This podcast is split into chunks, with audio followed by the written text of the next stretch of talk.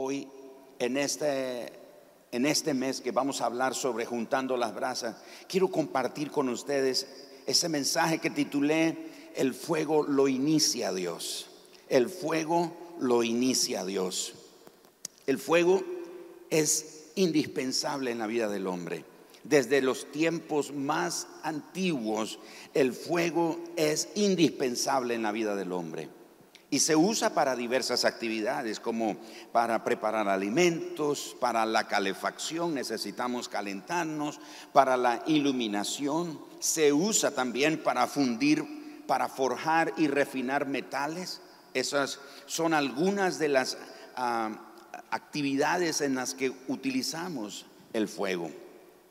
En las prácticas religiosas del Antiguo Testamento, como por ejemplo en los holocaustos o los sacrificios que eran ofrecidos a Dios, tenía que ser totalmente consumido por el fuego. Esos días ah, en mi recorrido por la Biblia me he encontrado con Levítico y es un libro sangriento. Usted lee el libro de Levítico y prepárese porque es como que está viendo una película de horror, una película de terror, porque hay sangre por todos lados. Pero una de las cosas que acompaña el sacrificio era el fuego. El fuego tenía que consumir todo lo que era puesto en el altar del holocausto. Era como si el fuego hiciera subir hasta la presencia misma de Dios ese sacrificio, como un olor agradable. Metafóricamente hablando, era como un perfume delante de la presencia del Señor. Así que en la Biblia el fuego simboliza, en primer lugar, la continua presencia de Dios. Cada vez que usted ve fuego en la Biblia, la mayoría de las veces está haciendo notar la continua presencia de Dios. No solo la presencia de Dios, sino la continua presencia de Dios. Segundo, simboliza su juicio sobre el pecado. El fuego simboliza el juicio de Dios sobre el pecado. ¿Recuerdan Sodoma y Gomorra? Fueron destruidas por el fuego. Recientemente unos científicos acaban de comprobar nuevamente que lo que ocurrió con Sodoma y Gomorra fue la erupción de un volcán que destruyó. Bueno, fue un volcán, pero el volcán tira fuego.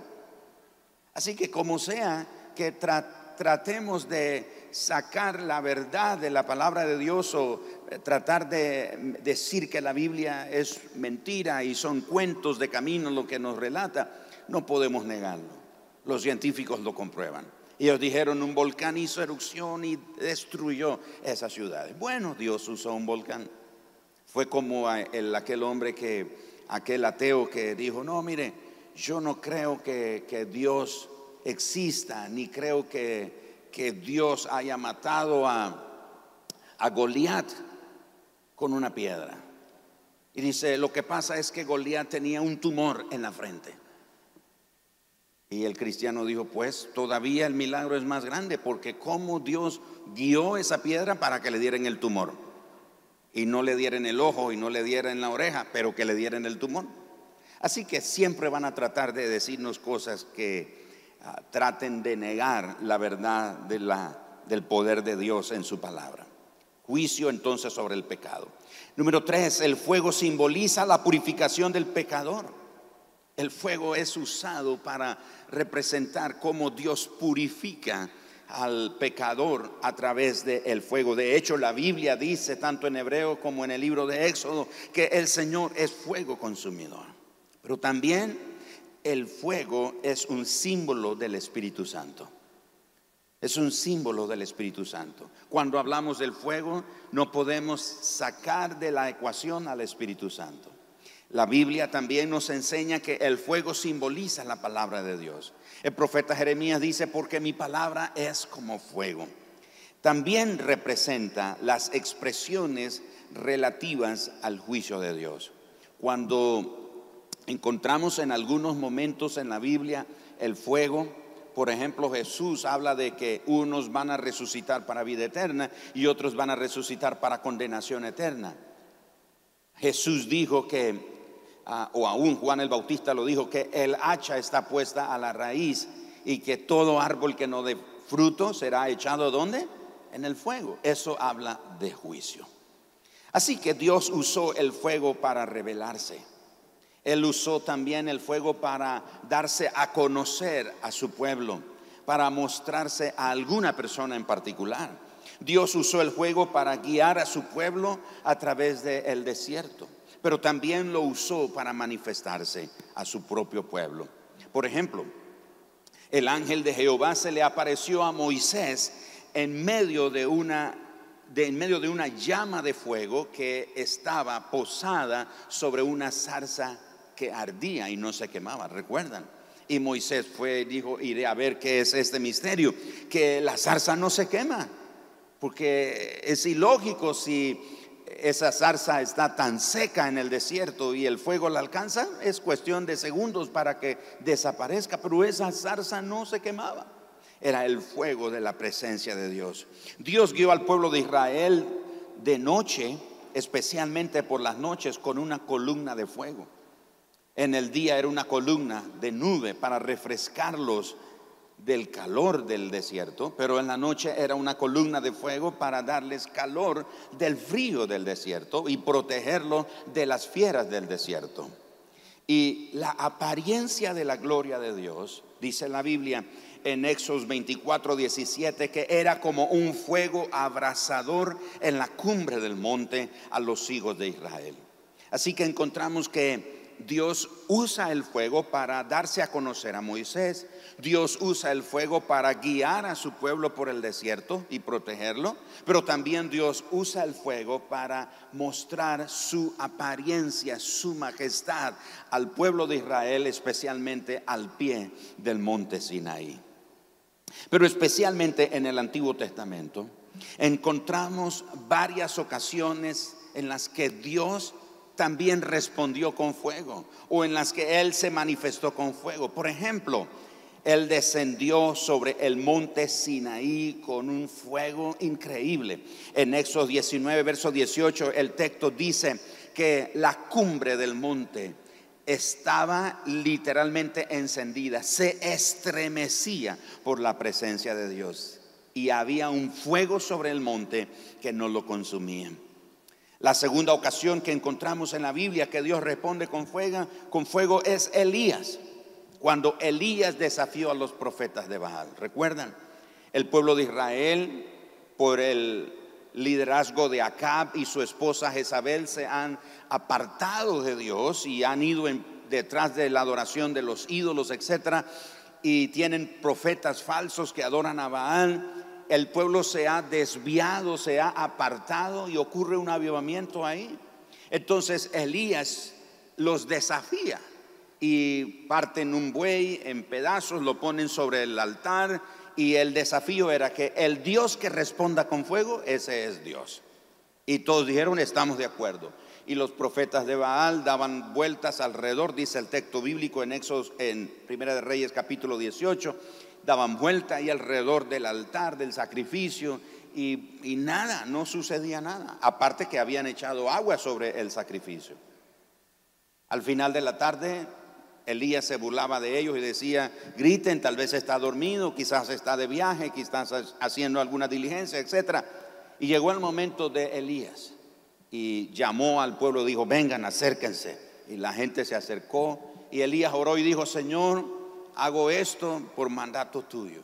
Te pido hoy que se muestre que tú eres Dios y que yo soy tu siervo.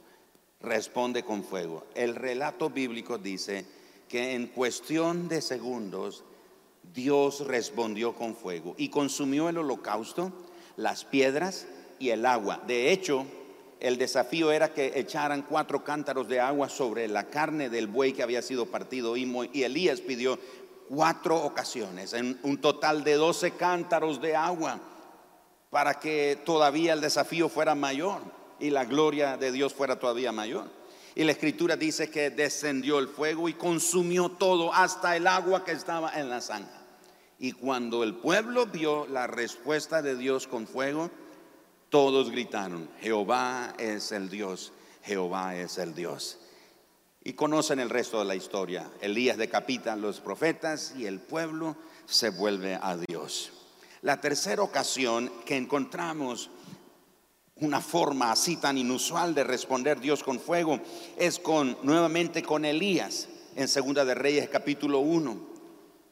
Hay un rey llamado Ocosías en Israel, se enferma y manda una comitiva a un pueblo pagano a consultarle a un ídolo, a un ídolo. Pregúntale si voy a vivir o me voy a curar de esa enfermedad que tengo. Elías le sale al encuentro a estos mensajeros y le dice, ¿a dónde van? Y vamos a tal lugar. Y Elías le dice, ¿acaso no hay dioses en Israel que van a consultar a este ídolo, a aquel lugar? Díganle al que los envió que de cierto no se curará, sino que se va a morir. Y se regresan los mensajeros y llegan delante del rey y el rey le dice, ¿qué hacen aquí? No, pues que nos encontramos ahí un hombre y nos dijo que por qué vamos a consultar a, otro lugar si acaso no hay Dios en Israel y dice que de cierto no vas a, curarte, sino que te vas a morir. ¿Y quién fue? y hacen las investigaciones y descubren que es Elías. Y manden a traerme ese bandido Elías que está diciendo esas cosas. Y van por Elías y envía un jefe, un capitán con 50 soldados. Y dice, varón de Dios, desciende, que vayas conmigo. Y entonces Elías le dice, si soy varón de Dios, que descienda fuego del cielo y te consuma a ti y a tus 50. Y que cae fuego del cielo y se los consume. Le llegan las noticias al rey y vuelve a mandar otro capitán con 50 soldados y van de nuevo, varón de Dios que desciende y Elías, si soy varón de Dios que descienda fuego del cielo y que vuelve a caer fuego del cielo y vuelve a consumir. Y dice el rey, manden otros 50 y el capitán de los otros 50 ya va con miedo. Y llega y dice, mira, yo sé que tú eres varón de Dios, ten misericordia, por favor, no, no. Y el ángel del Señor le dijo, desciende con él, que no hay problema. Ese sí se salvó. Pero vean cómo Dios respondió con fuego de esa manera. El relato de la escritura termina diciendo que en realidad la palabra que Dios dio por medio del profeta Elías se cumplió. El rey se murió, no se sanó. Y el otro evento que me sorprendió es cuando David censa al pueblo en Primera de Crónicas capítulo 21. En esos episodios el rey David tiene paz ya en todo su reino y se le ocurre la genial idea, pecaminosa por cierto. No toda buena idea es buena. Esa era una buena idea, pero equivocada. Pecado, con pecado, con un orgullo en ella. Porque David quería saber cuánta gente tenía y se manden a hacer un censo y, le dicen, David, no necesitas hacer eso. Y dice, no, pero es que yo quiero saber cuánta gente tengo, cuántos soldados, cuánta gente de espadas, de a caballos, etcétera, etcétera. Y bueno, finalmente eso enciende la ira del Señor y trae un juicio sobre la ciudad de Jerusalén. David literalmente vio al ángel. David es uno de los hombres en la Biblia cuyos ojos espirituales se abrieron. ¿Se acuerdan que hace unos domingos hablamos sobre viendo lo invisible? El siervo de Eliseo vio los ángeles. Pues David vio al, al ángel de Dios con su espada entre el cielo y la tierra sobre Jerusalén, porque este ángel había estado matando cantidad de gente. Entonces, David corre delante de la presencia del Señor, va delante de un hombre que tiene una parcela donde vio que el ángel estaba posado y le dice, te voy a comprar esta parcela, dime el precio que es y yo lo voy a pagar. Y este hombre se postra delante del rey, es el rey, le dice, no rey, todo lo que tú quieras te lo doy, te doy, te doy el buey, te doy la leña, todo, todo te lo doy para que hagas este altar de sacrificio. Y David dice, no, no, no, yo te voy a pagar, termina pagándole un justo precio por la propiedad, la, yunta de bueyes, los bueyes, todo, todo. Y David ofrece un sacrificio delante del Señor, pidiéndole misericordia para que Él detenga su juicio sobre Jerusalén.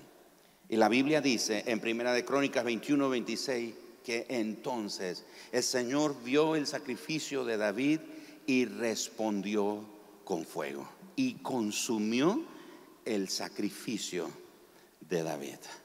Así que encontramos estos episodios, estos relatos que nos muestran que realmente Dios es el que inicia el fuego. Es Dios el de donde viene el fuego. El fuego de Dios nosotros no lo podemos provocar, no lo podemos producir. El fuego viene de Dios. Y Dios está buscando recipientes, vasijas que quieran recibir ese fuego, que no destruye, que no va a matarte. Ese fuego te va a santificar, te va a fortalecer, te va a empujar, te va a transformar, te va a cambiar, te va a llevar a caminar en la voluntad del Señor. Y en nuestra relación con Dios vemos que Él es el que inicia todo. Nosotros solo respondemos a lo que Él inicia. Por ejemplo, la salvación, nosotros no producimos la salvación, nosotros la recibimos por fe. Dice la Escritura que no es por obra para que nadie se gloríe. Nosotros recibimos la salvación por fe, es por gracia. Así que nosotros de hecho, el profeta Isaías lo dice de esta manera, que todas nuestras obras son como trapos de inmundicia delante del Señor.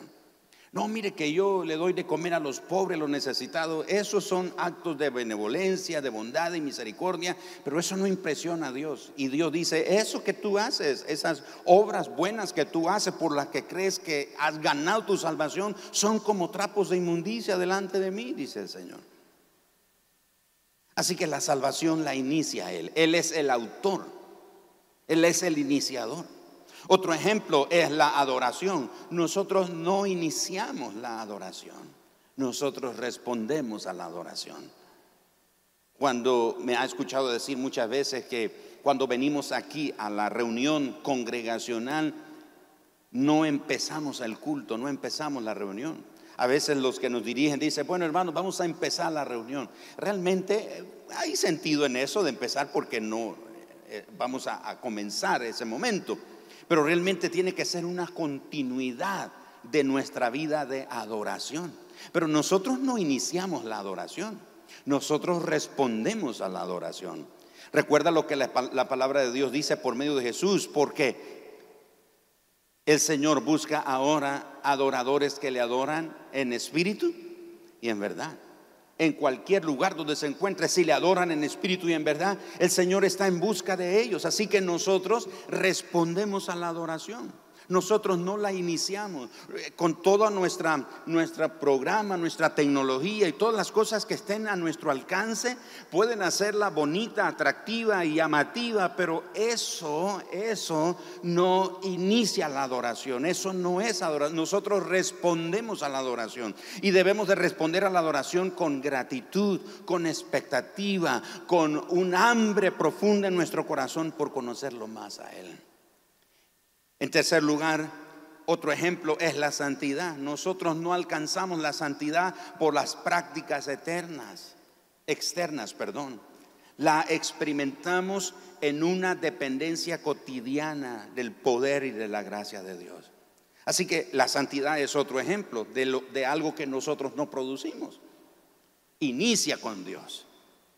No, pero es que yo estoy en santidad porque ah, Hablando de mujeres, por ejemplo, que no uso pantalón, dice. Entonces yo estoy en santidad, o no me corto el pelo, o no me pinto, o los hombres, eh, qué sé yo, que, ¿qué sería para los hombres? No ando pelón o, un arete o cosas por el estilo. Hermano, esas son cosas externas que no tienen nada que ver con la santidad. Y por supuesto, la santidad es algo que nace adentro, pero es el producto de nuestra relación con Dios. Al caminar con Dios, recuerde que Él es santo. ¿Y cuántas veces es santo? Y Él es tres veces santo. Y Él dice, sed santos porque yo soy santo. Pero ¿cómo puedo ser santo Solamente si camino con Él, dependo de su poder y de su gracia, es lo único que me puede transformar. Pero no por seguir prácticas o rituales externos significa que yo estoy en santidad. Me estoy explicando, hermano. Así que estos son algunos ejemplos que nos muestran que muchas de estas cosas se inician en Dios. En relación al fuego, el fuego de su presencia, Dios responde con fuego. Él es el que enciende el fuego. Pero escuche esto, nos toca a nosotros mantener encendido ese fuego. Es nuestra responsabilidad que no se apague. Muchas veces nosotros le pedimos a Dios tantas cosas que no estamos haciendo nada nosotros. Esperamos que sea Él el que lo haga. El fuego tuvo su origen milagrosamente en tres ocasiones especiales. La primera de ellas fue en la dedicación del tabernáculo. La segunda fue en la dedicación del templo. Y la tercera fue en el nacimiento de la iglesia. En cada uno de estos eventos está de manera implícita la responsabilidad del hombre de mantener encendido el fuego que Dios encendió, valga la redundancia. Acompáñenme al primer ejemplo, la dedicación del templo, en Levítico capítulo número 9. En Levítico capítulo 9 encontramos algo interesante porque en el capítulo 40 de Éxodo se ha levantado el altar y parecía eh, el tabernáculo, perdón, y pareciera como que ese episodio de Éxodo 40, de Éxodo 38, 39 y 40, pareciera como que está divorciado de Levíticos 9. Pero realmente recuerden que fue Moisés el que escribió estos libros de la ley, los primeros cinco libros de la ley. Así que Moisés no está confundido. Moisés lo que nos está mostrando es en diferentes perspectivas lo que ocurrió en un mismo día.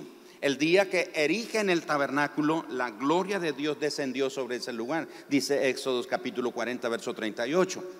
Pero en Levíticos 9 nos narra ahora lo siguiente, el momento cuando el tabernáculo cobra sentido, cobra significado a través de los sacrificios. En Éxodo capítulo 40 se levanta el, el tabernáculo, se erige, se instala el tabernáculo. Pero Levíticos 9 nos revela el momento que le da significado al tabernáculo. El tabernáculo sin sacrificio, sin sacerdotes que ministren al pueblo, no tiene sentido, sería una tienda más.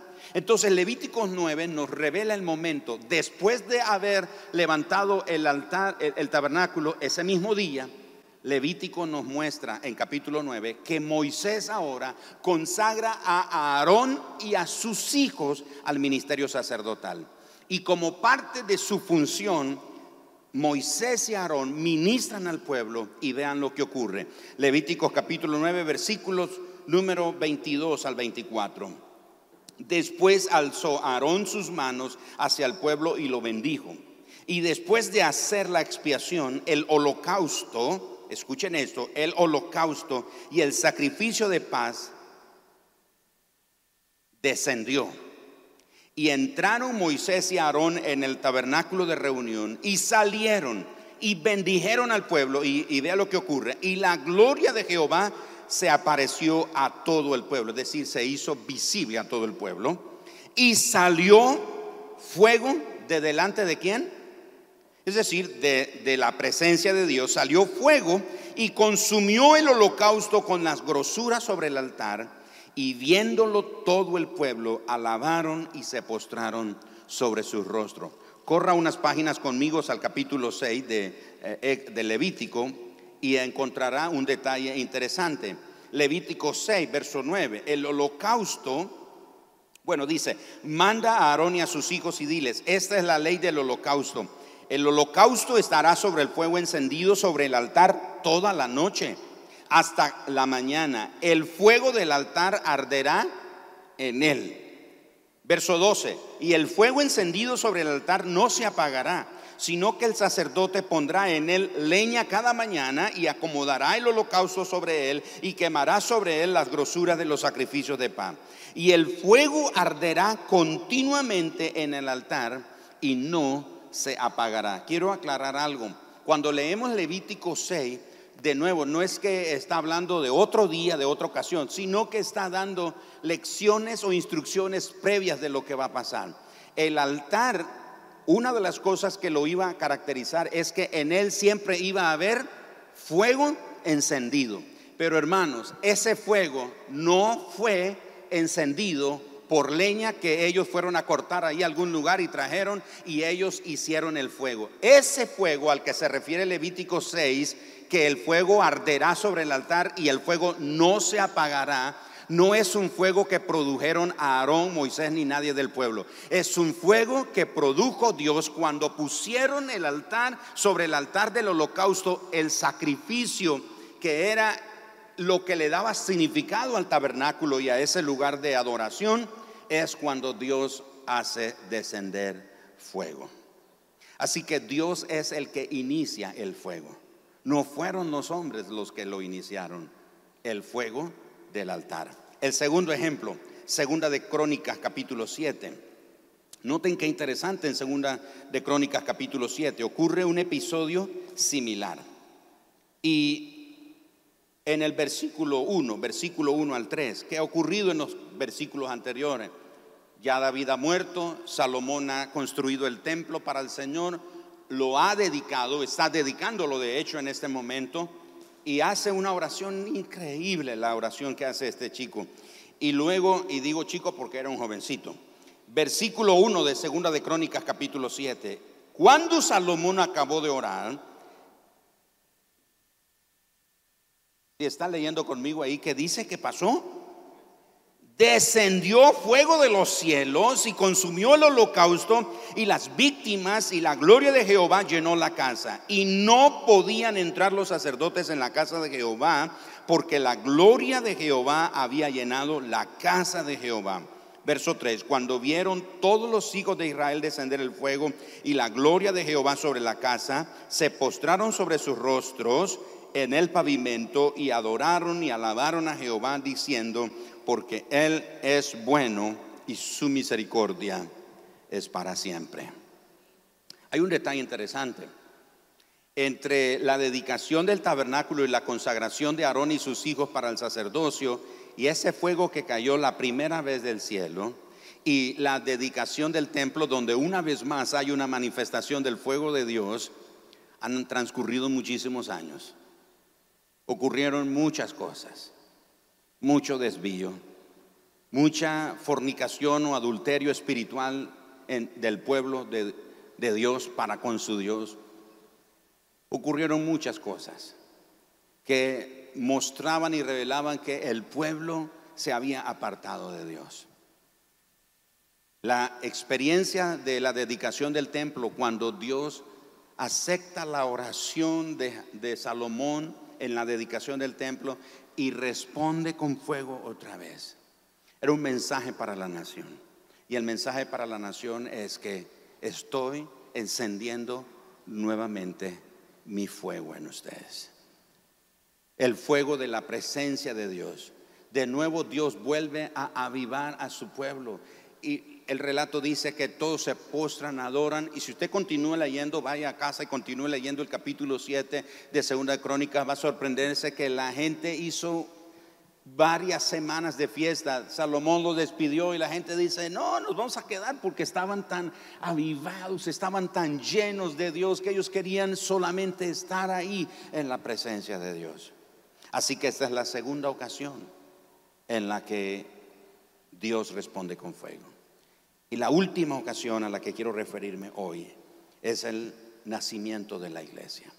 Y entre la dedicación del templo y el nacimiento de la iglesia en el Nuevo Testamento han transcurrido miles de años. Han ocurrido cantidades de desvíos, el pueblo se ha desviado, se ha corrompido, el pueblo se ha olvidado de Dios, etcétera, etcétera. Jesús viene para traernos de regreso a la casa del Padre. Jesús viene para reconciliarnos nuevamente con el Padre. Jesús viene para mostrarnos que Él es el camino, la verdad y la vida, que nadie puede llegar al Padre si no es por medio de Él, etc. Jesús va a la cruz como el holocausto, como el sacrificio que perdona los pecados, que purifica y que limpia. Resucita, está con sus discípulos durante 40 días. Y después de 40 días Jesús le dice, quédense en Jerusalén hasta que descienda sobre ustedes la promesa del Padre, como dice Lucas capítulo 24. Y yo les enviaré la promesa del Padre, refiriéndose al Espíritu Santo. Y en Hechos capítulo 2, versículos 1 al 4, llega el día de Pentecostés.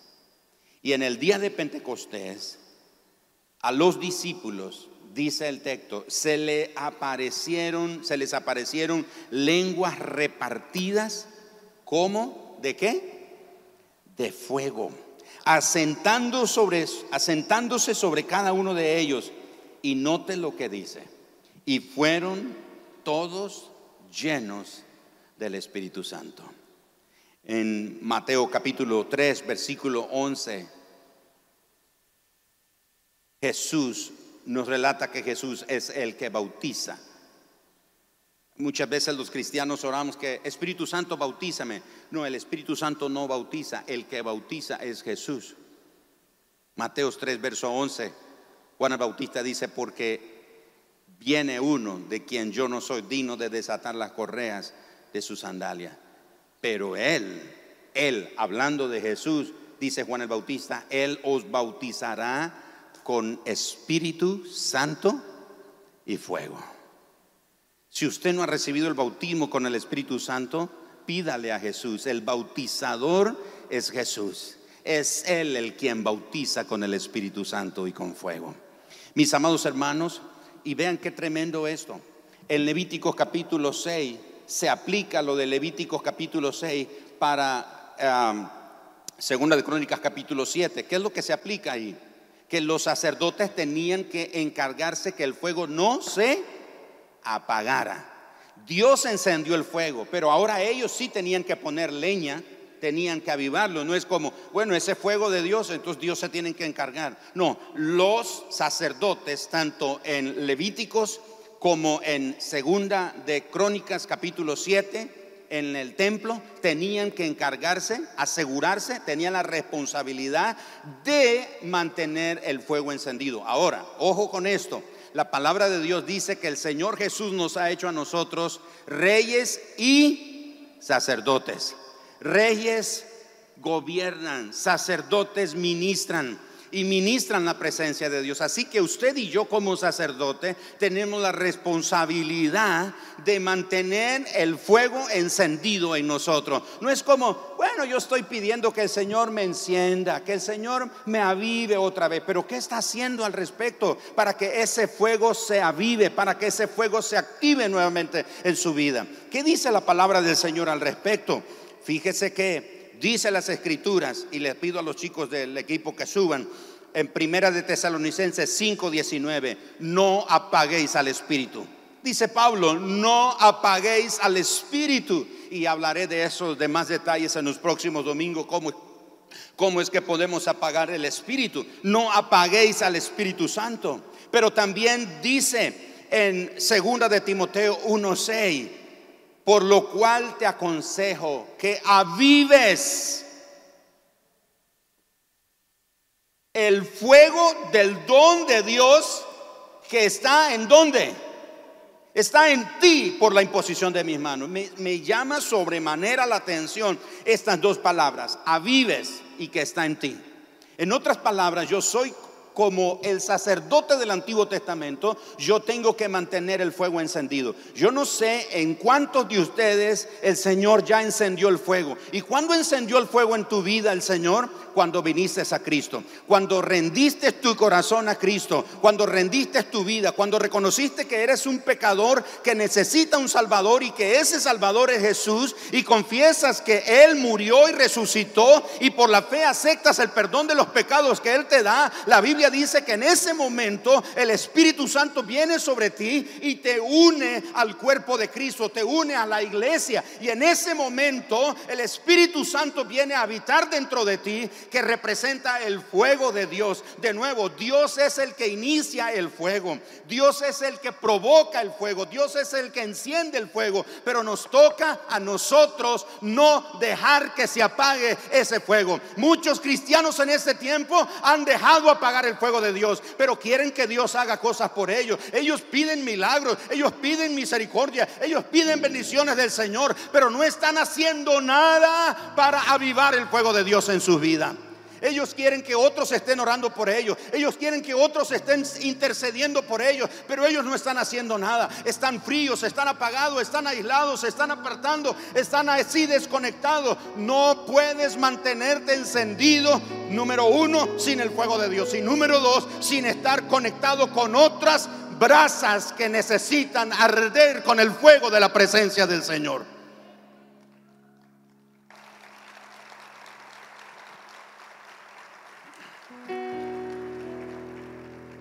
Pastor, ore por mí para que el Señor me avive. Sí, pero ¿qué vas a hacer?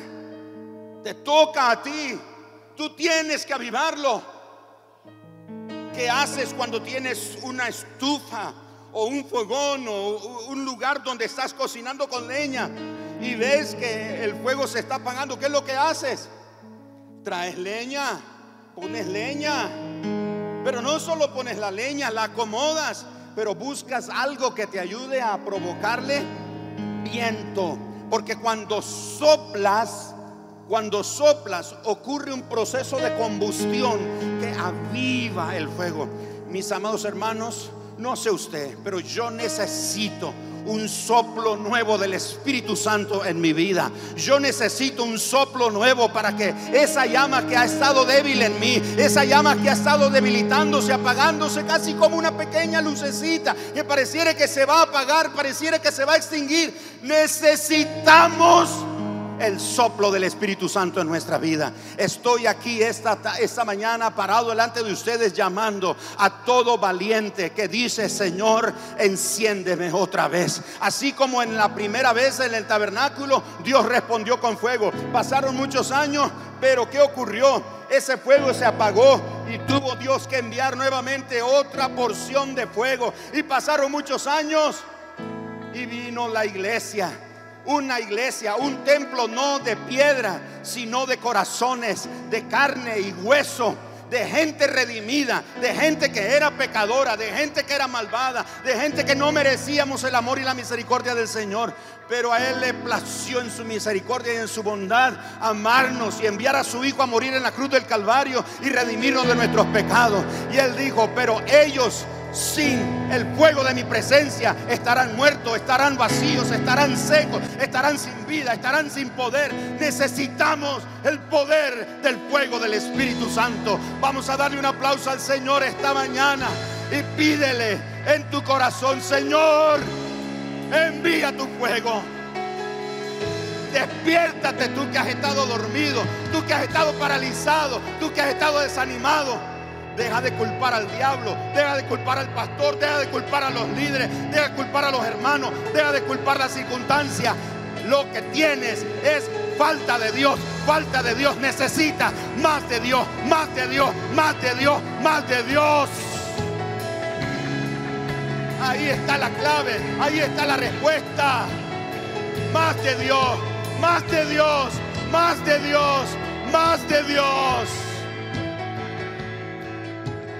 El fuego de Dios no lo produces tú como hemos visto, pero nos toca a nosotros avivarlo, asegurarnos de que no se apague.